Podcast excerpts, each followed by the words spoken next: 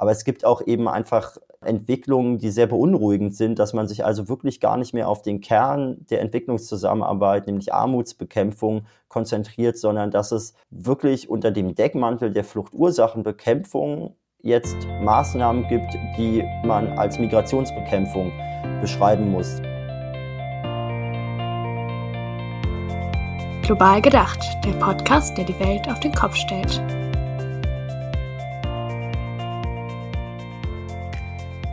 Herzlich willkommen zu dieser neuen Folge von Global Gedacht. Aufmerksame Hörer erkennen wahrscheinlich, dass hier am Aufnahmegerät nicht mehr Katrin sitzt, die bisher den Podcast moderiert hat. Stattdessen bin ich hier Rebecca, 22, Studentin in Mainz. Dort gibt es an der Uni eine Regionalgruppe aus motivierten Leuten, die sich ehrenamtlich für Masifunde einsetzen. Dazu gehöre auch ich. Ich engagiere mich jetzt seit etwas mehr als zwei Jahren bei Masifunde und habe während meines Auslandssemesters in Südafrika auch den Verein hautnah erleben können. Ich freue mich, ab heute eure neue Moderatorin sein zu können. Das mache ich aber nicht alleine. An der Planung und Konzeption des Podcasts sind natürlich noch einige weitere ehrenamtliche Helfer und Helferinnen beteiligt und ich habe auch einen Moderationspartner. Hi Daniel. Hi Rebecca, schön dich zu hören. Ich bin Daniel, 21, Student aus Berlin und dort in der Regionalgruppe von Masifunde aktiv. Zu Masifunde bin ich durch einen Weltwirtsfreiwilligendienst in Südafrika gekommen und nun seit zwei Jahren auch hier in Deutschland aktiv. In den letzten Folgen von Global Gedacht haben wir uns mit Entwicklungszusammenarbeit und Entwicklungsökonomie auseinandergesetzt. Außerdem gibt es zurzeit das Corona-Spezial, in dem Masifunde-Gründer Jonas über die Auswirkungen der Corona-Pandemie auf Südafrika und die Arbeit von Masifunde berichtet. Tatsächlich kommen wir auch in dieser Folge aber nicht ganz um Corona herum, allein deshalb schon, weil Daniel, ich und unser Gast nicht zusammensitzen können, sondern über eine Telefonkonferenz diese Folge aufnehmen. Aber das Virus ist es auch, das die ohnehin schon fatalen Bedingungen in den überfüllten Flüchtlingslagern auf den griechischen Inseln weiter verschärft. Erik Marquardt ist 2019 für die Grünen ins Europäische Parlament eingezogen. Zusammen mit anderen Aktivisten hat er die Kampagne Leave No One Behind gestartet, um die Evakuierung der Menschen aus den Lagern an den EU-Außengrenzen zu erreichen. Erik ist heute tatsächlich auch hier und hat sich bereit erklärt, mit uns über die Kampagne, die aktuelle Situation in den Lagern, Flüchtlingspolitik und deren Zusammenhang zwischen Entwicklungszusammenarbeit und Migration zu sprechen. Hallo Erik, vielen Dank, dass du dir die Zeit genommen hast. Hi. Vielleicht starten wir einfach mal direkt mit der Kampagne Leave No One Behind und du erzählst uns mal, was es damit auf sich hat und warum ihr das gestartet habt. Kann ich gerne machen. Es ist so, dass ich jetzt von Ende Februar bis Ende April, das war auch so ein bisschen Corona-bedingt, aber auch weil viel auf den griechischen Inseln los war, dass ich also über zwei Monate auf Lesbos war und wir erinnern uns ja noch an die Situation Anfang März, als dort wirklich durch diese Ankündigung der Grenzöffnung von Erdogan mit einmal gefühlt Griechenland, aber auch Teile von Europa völlig in Panik geraten sind und da wurde sehr viel darüber diskutiert, wie ist die Lage auf den griechischen Inseln, wie geht man eigentlich mit Migration in Europa um und auch, was sind so die Perspektiven, die sich jetzt ergeben, braucht man einen neuen EU-Türkei-Deal oder ein Abkommen. Und dann hat diese Diskussion zwar stattgefunden, es gab aber kein Ergebnis, weil alles überlagert wurde von der Diskussion um die Corona-Pandemie. Und das ist ja durchaus auch verständlich, weil die einfach so viele Leute auch so hart trifft, nicht nur gesundheitlich, sondern auch wirtschaftlich sich viele Leute berechtigterweise ja Sorgen machen, Sorgen gemacht haben um ihre persönliche Situation, aber ich fand einfach wichtig, dass wir in so einer Situation dann nicht uns nur noch um uns selbst kümmern, sondern dass wir gucken, wie können wir denn die Corona-Pandemie auch nutzen, um nochmal neu darüber nachzudenken, wie wollen wir eigentlich in Europa, aber auch in der Welt zusammenleben. Denn es ist ja so offensichtlich, dass dieses Virus sich überhaupt nicht darum schert, welche Hautfarbe, welchen Pass, welches Geschlecht oder ähm, ja, welche Situation Leute haben, sondern eigentlich betrifft es einfach alle gleichermaßen. Und ich fand es wichtig, da zusammen mit zivilgesellschaftlichen Akteuren, mit Prominenten mal darüber zu reden, wie können wir eigentlich jetzt, besonders in dieser Pandemie, in der auch die öffentliche Diskussion sich ja sehr auf nationale Corona-Thematiken fokussiert hat und kaum was anderes aufgetaucht ist. Wie können wir in so einer Situation auch darauf aufmerksam machen, dass es immer noch Leute, zum Beispiel an den europäischen Außengrenzen gibt, für die es einfach keinen Schutz vor Corona gibt, die keinen Abstand halten können, weil sie zu eng zusammengefercht sind, die sich nicht die Hände waschen können, weil es kein fließendes Wasser gibt, die keinen Zugang zur Gesundheitsversorgung haben und das ja, war eigentlich der Grund dafür, diese Leave No One Behind Kampagne zu machen, die auch ganz bewusst nicht sagt, also eure Probleme in Deutschland sind überhaupt keine richtigen Probleme, kümmert euch mal um die Geflüchteten, sondern die einfach klar machen will, wir sitzen da eigentlich alle zusammen in dieser Krise und es ist wichtig, dass wir da nicht egoistisch herangehen und versuchen, das egoistisch zu lösen, in so einen Wettkampf ausbrechen, wer lässt jetzt wen am schnellsten zurück und ist, äh, steht am Ende am besten da, sondern dass wir das einfach nutzen, um auch mal darüber ja, zu reden, äh, wie kann man denn jetzt in dieser Krise niemanden zurücklassen. Du hast eben selbst schon gesagt, dass du gerade zwei Monate auf Lesbos verbracht hast. Und wenn man jetzt in die Medien schaut zurzeit, also die sind voll von Corona-Nachrichten und dabei wird aber die Situation der Geflüchteten auf den griechischen Inseln oft so ein bisschen außer Acht gelassen. Es ist zumindest nicht das allererste, was einen auf den Titelseiten und den äh, Webseiten anschaut. Und wie wirkt sich denn das Virus in den geflüchteten Lagern aus? Gibt es da schon Fälle? Wird da, gibt es dadurch weniger Hilfe oder was gibt es da konkret, was du beobachten konntest? Es gibt auf den griechischen Inseln momentan noch keine Corona-Fälle in den überfüllten Lagern, aber es gibt natürlich schon Beispiele von Corona-Fällen, zum Beispiel auf dem griechischen Festland, wo man gemerkt hat, dass diese Lager überhaupt nicht darauf vorbereitet sind, dann schnell auf so einen Ausbruch des Virus zu reagieren, Leute schnell zu testen, zu gucken, wie kann man Einzelne isolieren, damit sie andere nicht anstecken, sondern ganz im Gegenteil. Es wurde dann einfach in einem Camp in Rizona zum Beispiel gesagt, oh nein, da gibt's jetzt Corona-Fälle in diesem Camp, da leben ungefähr 3000 Menschen. Wir stecken einfach dieses ganze Camp unter Quarantäne und ja, dann stecken sich vielleicht alle an, aber Hauptsache, sie stecken nicht die Griechinnen und Griechen außerhalb an. Und das ist natürlich kein Umgang, wenn man einfach pauschal Leute wegsperrt. Ich glaube, wir würden uns alle ein bisschen wundern, wenn man jetzt zum Beispiel in meinem Viertel in Berlin sagt, Mensch, da gibt's drei Corona-Fälle, wir bauen einfach einen Zaun außenrum, machen keine anderen Maßnahmen, sondern gucken einfach, dass ihr keine anderen ansteckt. Und ich finde, wir müssen schon deutlich betonen, dass das ja auch Menschen sind, die da irgendwie in den geflüchteten Lagern sind, die übrigens schon vor der Corona-Pandemie in deutlich schlechteren Bedingungen mit deutlich weniger Freiheiten gelebt hatten, als wir das jetzt in der Corona-Pandemie zum Beispiel in Deutschland erleben. Und es ist am Ende so, dass die Vorbereitung auf die Corona-Pandemie in geflüchteten Lagern in ganz Europa sehr schleppend verläuft und teilweise auch mit Maßnahmen verbunden wurde, die offenbar gar nicht so richtig an dem Virus ausgerichtet sind und wie man am besten gegen das Virus vorgeht, sondern die auch ja die Situation ausgenutzt haben, um zum Beispiel zu sagen, okay, wir sorgen jetzt zum Beispiel dafür, dass die Menschen in Moria dieses Camp nicht mehr verlassen dürfen, denn es ist auch der politische Wille zum Beispiel der griechischen Regierung, dass man die Menschen gar nicht in offenen Lagern unterbringt, sondern eigentlich einschließt. Das wollen sie einrichten und sie haben jetzt die Corona-Pandemie wenn man so will, als, als gefundenes Fressen genutzt, um zu sagen, okay, jetzt dürfen Leute das Camp Moria zum Beispiel nicht mehr verlassen. Es ist zum Beispiel so, dass jetzt alle Maßnahmen eigentlich für alle gelockert werden in Griechenland. Ab 15. Juni können wieder Touristinnen und Touristen nach Lesbos fliegen. Aber die Menschen in Moria sollen weiterhin dort eingesperrt werden. Und das ist also wirklich so, dass man eben auch schauen muss, wo wird denn eigentlich diese Pandemie benutzt, um ja schwierige rechtsstaatliche Ideen umzusetzen und zu begründen, die man eigentlich gar nicht mit dieser Pandemie begründen kann.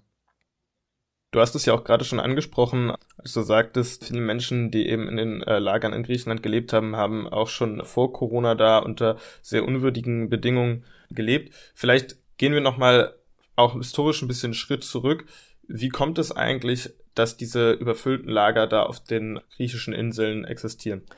Es gibt schon sehr lange diese Lager auf den griechischen Inseln. Das ist auch nichts, was 2015 entstanden ist, als so viele Menschen nach Europa kamen.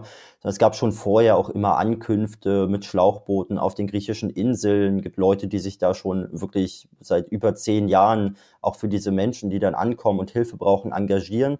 Aber natürlich hat das, wenn man so will, Licht der europäischen Öffentlichkeit erst 2015 erblickt, dass es dort diese Fluchtbewegung auf die griechischen Inseln gibt. Ja, wenn man sich nicht im Detail damit beschäftigt hat, hatte man das nicht so auf der Tagesordnung. Aber 2015 hat man ja monatelang in ganz Europa über diese Fluchtbewegung gesprochen. Und in der Tat kamen 2015, Anfang 2016 sehr viele Menschen, im Oktober 2015 beispielsweise über 200.000 Menschen über die griechischen Inseln nach Europa. Aber man muss auch sagen, dass dann eben der Anstieg im Oktober 2015 am höchsten war und dass die Zahl dann auch wieder gesunken ist, weil auch nicht unendlich viele Leute gerade die Idee hatten, nach Europa zu kommen. Aber gut, da hat man einen EU-Türkei-Deal gemacht und dieser Deal hat verschiedene Aspekte. Einer der Aspekte ist, dass die Menschen, die aus der Türkei kommen, mit Schlauchbooten dann zum Beispiel auf den griechischen Inseln ankommen, dass die während der Zeit ihres Asylverfahrens diese Inseln nicht mehr verlassen dürfen. Und in Griechenland dauern die Asylverfahren oft sehr lange, mehrere Jahre oft. Und wenn man dann eine Situation hat, in der eben eine bestimmte Kapazität zum Beispiel auf Lesbos ist, ja, da gibt es das Camp Moria, da sind ungefähr 2800 Plätze in dem Camp. Aber ganz unabhängig davon, wie viele Leute ankommen, müssen alle auf den Inseln bleiben. Dann ist, obwohl die Zahl der Menschen, die 2017, 18, 19 nach Europa gekommen sind, sehr gering ist. Ja, das darf man nicht vergessen. Es sind wirklich sehr wenige Leute in 2017 bis 19 nach Europa gekommen. Jedes Jahr weniger als im Oktober 2015. Ja, also man kann wirklich sagen, im Oktober 2015 kamen zum Beispiel viermal so viele Leute wie im gesamten Jahr 2019 die griechischen Inseln. Dass obwohl die Zahl so gering ist, es wirklich so ist, dass diese Camps vollkommen überfüllt sind, weil man eben da keinen Ausweg hat. Ja, da sammeln sich Leute über Jahre und dann gewinnt man den Eindruck, es gibt immer noch eine Migrationskrise, weil dort so viele Leute in diesen Camps sind. Aber eigentlich ist das Hauptproblem nicht, dass irgendwie zu viele Leute ankommen, sondern dass die Europäische Union, die europäischen Mitgliedstaaten einfach keinen Mechanismus haben, mit dem sie die Menschen dann auch umverteilen. Es ist so, dass man sagen muss, dass die europäischen Mitgliedstaaten die Staaten an den Außengrenzen wie Griechenland allein lassen aber dass auch Griechenland die griechischen Inseln allein lässt. Man versucht das Problem eigentlich immer weiter wegzuschieben und hat dann eine Situation, in der man an den Außengrenzen solch menschenunwürdige Bedingungen hat, die leicht zu vermeiden wären, aber nicht vermieden werden weil man auch abschrecken will. Man will auch diese humanitäre Krise in den Lagern natürlich als äh, sichtbaren Abschreckungseffekt nutzen. Ähnliches beobachten wir ja auf dem zentralen Mittelmeer, wo versucht wird, Seenotrettung zu verhindern, damit der Weg nach Europa möglichst gefährlich ist, damit man keinen Anlass mehr hat, nach Europa zu fliehen. Du siehst also vor allem die Nationalstaaten in der Pflicht, sich bereit zu erklären, Flüchtlinge aufzunehmen?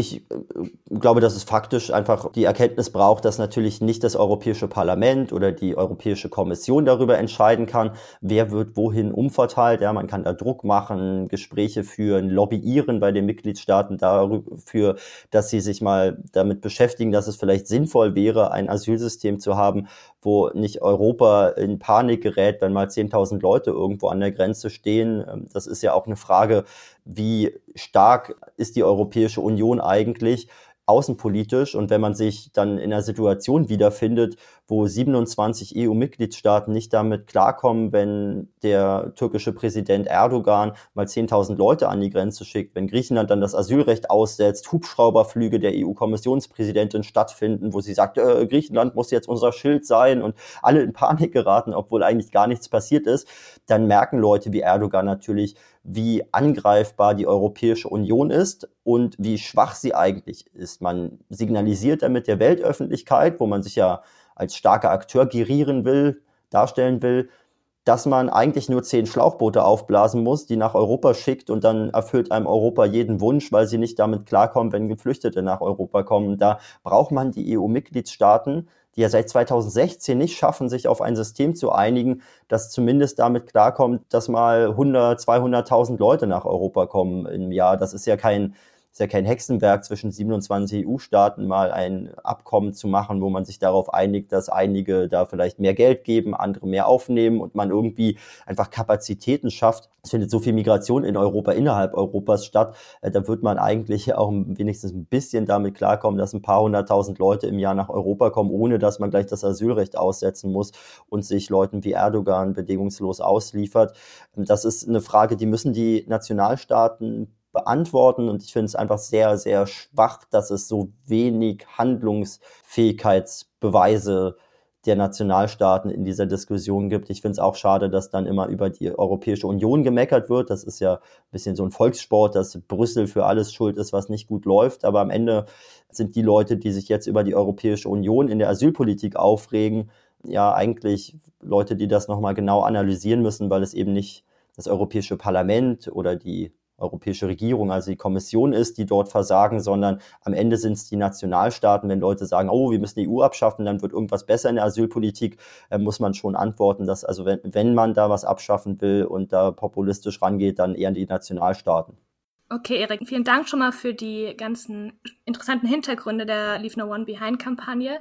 Jetzt würden wir gerne einen größeren Bogen schlagen und damit auch zum eigentlichen Gedanken unseres Podcasts zurückkommen. Erik, du bist Mitglied des Entwicklungsausschusses des Europäischen Parlaments. Kannst du uns vielleicht erklären, inwiefern Flucht mit Entwicklung und Entwicklungspolitik zusammenhängen kann?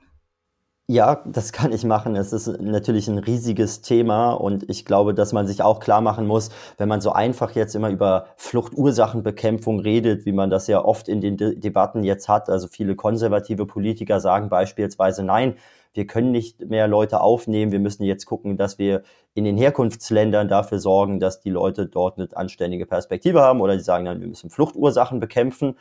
Dann klingt Fluchtursachenbekämpfung erstmal total nett und man denkt sich so, ja, natürlich muss man Ursachen dafür bekämpfen, dass Menschen fliehen müssen. Muss man auch.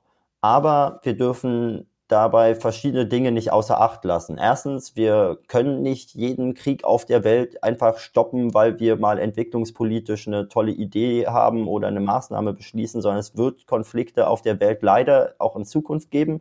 Und da muss man eben auch dann nicht in der Entwicklungszusammenarbeit, sondern ganz konkret auch in der Außenpolitik, in der Asylpolitik dafür sorgen, dass diejenigen, die von diesem Konflikt betroffen sind, Zivilistinnen und Zivilisten, dass die dann Fluchtmöglichkeiten anderswo äh, hin haben, um in Sicherheit zu sein. Das wird auf Dauer auch weiter notwendig sein. Also man kann nicht einfach mal dreimal mit dem Finger schnipsen, ein bisschen Geld irgendwo hinschicken und dann gibt es keine Flucht mehr auf der Welt. Wird einfach nicht passieren. Da wird Europa also weiter Verantwortung übernehmen müssen.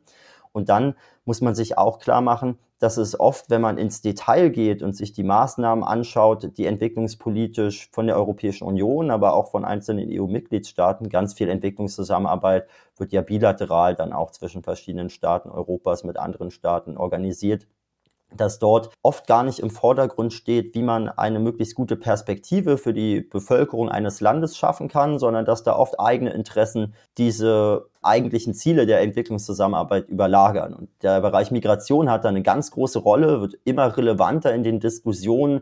Da könnte man über Details sprechen, dass zum Beispiel jetzt immer mehr so Migrationsmarker in Entwicklungszusammenarbeitsprojekten eingesetzt werden, wo man dann, wenn man Projektgelder beantragt, darstellen soll, warum führt dieses Projekt jetzt sich zu mehr Migration oder so. Ja, das ist ein Aspekt. Ein anderer Aspekt ist, dass oft auch die Entwicklungszusammenarbeitsgelder genutzt werden, von denen einige Staaten auch in gewissem Maße abhängig sind, um dann andere politische Interessen durchzusetzen, dass man zum Beispiel darauf drängt, dass ein Staat dann eben auch ein Rückführungsabkommen unterschreibt und sagt, ja, okay, wir nehmen dann auch Leute zurück, wie man das im Falle von Afghanistan sich zum Beispiel, wenn man sich das anschaut, feststellen kann.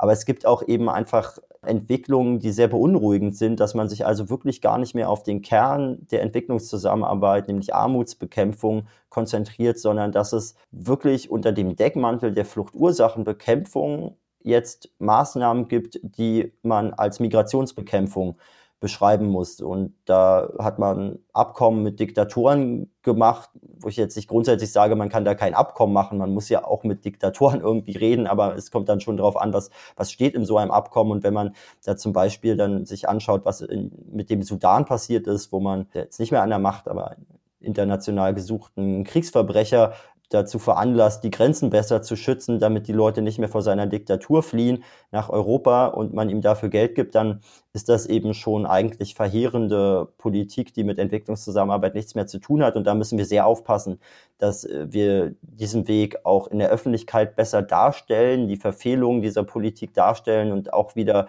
auf den Pfad zurückfinden, der eigentlich so wichtig ist, denn Entwicklungszusammenarbeit kann ja eine ganz wesentliche Rolle auch in der internationalen Zusammenarbeit haben. Da würde ich dann noch einmal eine Nachfrage stellen, weil du auch angesprochen hattest, dass es ja auch Länder gibt, die tatsächlich auf Gelder aus der Entwicklungszusammenarbeit angewiesen sind. Im Sinne von so einem globalen Gedanken würdest du sagen, dass da auch dann einfach schlicht und ergreifend ein krasser Machtunterschied besteht, wenn sozusagen die EU die Unterzeichnung eines Rückführungsabkommens oder die Maßnahmen, die Migration verhindern, jetzt zur Bedingung macht für Gelder, die in der Entwicklungszusammenarbeit dann fließen? Ich glaube, dass das ein sehr großes Problem ist, dass man da nicht auf Augenhöhe verhandelt. Man sieht das auch nicht nur bei der Entwicklungszusammenarbeit, sondern auch bei ja, Entwicklungspartnerschaften mit Afrika, die ja im Wesentlichen dann Handelsabkommen sind, dass man dort wirklich politische Interessen Europas durchsetzt, aber was ja jetzt keine neue Erkenntnis ist, sondern eine Erkenntnis, die schon sehr lange gereift ist, ist, dass man eben, wenn man Entwicklung vorantreiben will, sich nicht auf die eigenen Interessen aus Europa konzentrieren muss, sondern muss man sich auf die Interessen der Bevölkerung vor Ort konzentrieren und schauen, wie kann man denen denn gerechter werden. Und da müssen wir, glaube ich, dran arbeiten, dass das mehr Raum einnimmt. Ich denke, dass es sehr richtig ist, was, was du da mit der Frage suggeriert hast, dass diese Verhandlungen, die nicht auf Augenhöhe stattfinden, auch ein großes Problem sind und dass man diese Machtunterschiede eben ausgleichen muss. Ich würde sagen, ein erster Schritt wäre eben, dass man die Konditionalität, also die Bedingungen, wann fließen Gelder, sehr hart einschränkt, dass man also wirklich klar macht, dass bestimmte Bedingungen, zum Beispiel Migrationsmarker in Entwicklungszusammenarbeitsprojekten kein Ziel sein können, denn wir wissen ja aus allen Erfahrungen, aus auch wissenschaftlichen Erkenntnissen, dass Migration eben auch mit Wohlstand zusammenhängt. Die Menschen, die etwas wohlhabender sind, migrieren viel mehr als die ärmsten Menschen der Welt. Und wenn wir jetzt versuchen, Armut zu bekämpfen, dann müssen wir damit rechnen, dass auch gar nicht Migration nach Europa, aber dass Migrationsbereitschaft steigt. Und das ist auch ein großes Ziel, dass Leute mobil sind, insbesondere in einer Welt, in der wir wissen, dass viele Leute vom Klimawandel schon jetzt betroffen sind und dass die Klimakatastrophe dazu führen wird, dass wir wirklich große Fluchtbewegungen haben. Und es kann ja nicht unser Ziel sein, an einem ausgetrockneten See zu erzählen, dass sie jetzt zwar nicht mehr Fischer sein können, aber ja irgendwie versuchen können, die Wüste zu bewirtschaften. Da muss man Migration im 21. Jahrhundert eben auch gut steuern und nicht einfach äh, die Augen zuhalten und zu so tun, als würde man das irgendwie jetzt null runterbrechen können und dann hätte man keine Probleme mehr. Also das ist, glaube ich, ein sehr wichtiger Aspekt, dass man sich endlich auch in der Entwicklungszusammenarbeit anschaut, nicht wie können wir Migration bekämpfen, sondern wie können wir denn in einer globalisierten Welt Migration im 21. Jahrhundert dann auch so organisieren, dass das funktioniert. Ja, das ist ja eine große Aufgabe und bisher kapituliert Europa eigentlich eher vor dieser großen Aufgabe, als dass man wirklich den Eindruck gewinnt, dass sie sich dieser Aufgabe stellen. Erik, du hattest ja auch gerade gesagt, es wird eher einen Anstieg der Migrationsbewegung geben. Und uns ist tatsächlich auch in der Vorbereitung auf diesen Podcast aufgefallen, dass zwei Begriffe in der Debatte oft vermischt werden, nämlich das eine Flucht und Migration. Und da haben wir dann einfach mal zwei Definitionen rausgesucht, die kommen beide von der Internationalen Organisation für Migration. Die sagen, ein Geflüchteter ist nach der Geflüchtetenkonvention von 1951 eine Person, die aus Furcht vor Verfolgung für ihre Ethnizität, Religion, Nationalität oder Zugehörigkeit zur sozialen Gruppe oder ihrer politischer Meinung ihr Land verlässt. Und deshalb ist eine geflüchtete Person immer ein Migrant, aber ein Migrant. Und die, die zweite Definition ist eine Person, die innerhalb oder über Landesgrenzen von ihrem gewöhnlichen Wohnort wegzieht, temporär oder dauerhaft. Also zum Beispiel Rebecca und ich haben beide schon mal in Südafrika gelebt, waren also auch schon mal Migranten, sind migriert. Und uns ist aber aufgefallen, dass sozusagen eigentlich in der Debatte eben, wie du ja auch schon gesagt hast, Migration immer als, als schlechtes Begriff wird, dass es oft irgendwie darum geht, Migration zu verhindern. Da würden wir dich jetzt fragen, was sind für dich, was siehst du als Vorteile von Migration? Warum ist das wünschenswert, dass Migration und Mobilität gibt? Ich glaube, dass man als Mensch mit einem europäischen Pass sich auch manchmal nochmal bewusst machen muss, was man eigentlich für Freiheiten hat. Äh, wir haben das jetzt in der Corona-Pandemie gemerkt, wie es viele Leute gestört hat, dass sie wieder Grenzkontrollen haben, dass sie ihren Pass zeigen müssen, dass sie gar nicht wissen, ob sie frei reisen können und wann sie ihren nächsten Urlaub planen. Ja, es war voll, völlig normal, dass man eigentlich nach Italien fährt, wenn man nach Italien fahren will, dass man nach Kroatien fährt, wenn man nach Kroatien fahren will und dass man auch nie ein Problem hat, mit einem deutschen Pass zum Beispiel irgendwie außerhalb Europas zu reisen. Ja, das ist selten, wirklich in den seltensten Fällen irgendein Problem, irgendwo hinzureisen. Und wir haben aus Europa Migrationsbewegungen, die sehr gefeiert werden. Ja, haben wir irgendwie, wenn man sich mal so ähm, wie jetzt im Fernsehen Shows wie äh, Goodbye Deutschland oder so anschaut, ja, da wollen ja, äh, wenn man so will, werden ja Leute zu Stars erhoben, die im Prinzip aus wirtschaftlichen Gründen irgendwo anders hin migrieren und sich da eine neue Existenz aufbauen und dann geht man, macht man da irgendwie eine Fernsehshow und am Ende will man Autogramme von den Armutsmigranten aus Europa, die sich irgendwo anders eine Existenz aufbauen. Und das ist eben so offensichtlich, dass man da ein doppeltes Maß ansetzt. Ja, wenn man sich dann immer migrationsfeindlich genannte Staaten wie Ungarn, Tschechien, ja auch Polen wendet, dann stellt man fest, also in Polen leben zum Beispiel 10 Prozent der eigenen Bevölkerung im Ausland. In Tschechien, in Ungarn sind es über 6 Prozent der eigenen Bevölkerung, die im Ausland leben. Man findet keinen afrikanischen Staat, in dem annähernd so viele Menschen im Ausland leben wie in europäischen Staaten. Also Europa schreibt eigentlich eine Erfolgsgeschichte der Migration, was mit persönlichen Freiheiten zusammenhängt, sich eben sein Leben selbst gestalten zu können was aber wirtschaftlich total Sinn macht, dass man eben sich überlegen kann, wo ist denn die beste Perspektive, dass man in einer globalisierten Welt da auch mobil bleibt.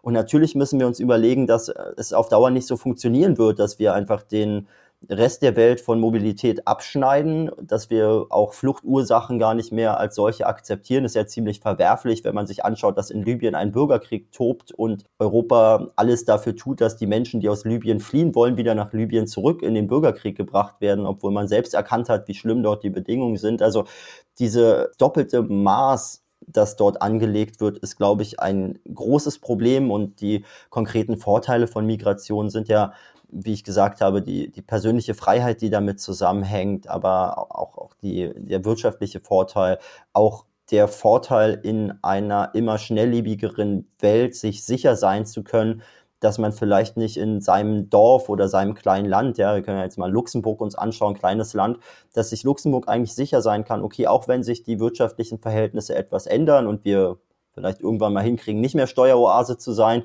könnten wir anderswo in Europa eben Jobs in irgendwelchen Bereichen finden. Man schafft damit also eine unheimliche Flexibilität, die auch dazu führt, dass Leute, glaube ich, ein Sicherheitsgefühl haben, wenn sie sich eben nicht in einem Nationalstaat eingesperrt fühlen. Ich glaube, es muss ein, ein großes Ziel sein, dass man auch wieder zu diesem Gedanken zurückkommt, den Europa eigentlich ausmacht. Offene Grenzen werden ja oft als so Utopie beschrieben, aber wir haben offene Grenzen in Europa. Das ist jetzt nichts irgendwie Absurdes. Und ich glaube, dass wir zumindest mal schauen sollten im ersten Schritt, wo haben wir in afrikanischen Staaten eigentlich Unheil angerichtet, dadurch, dass wir darauf gedrängt haben, dass mit einmal Staaten, die immer offene Grenzen hatten, dann jetzt ihre Grenzen schließen, zum Beispiel im Niger in den Norden oder so, wo, wo einfach auch ja, mobile Leute gelebt haben, die mit ihrer Schafherde einfach von einer zur anderen Wiese gezogen sind und jetzt können sie das nicht mehr, weil irgendjemand in Europa erklärt hat, dass da jetzt ein Zaun hingebaut werden muss. Das sind ja Probleme, die man anderswo anrichtet und über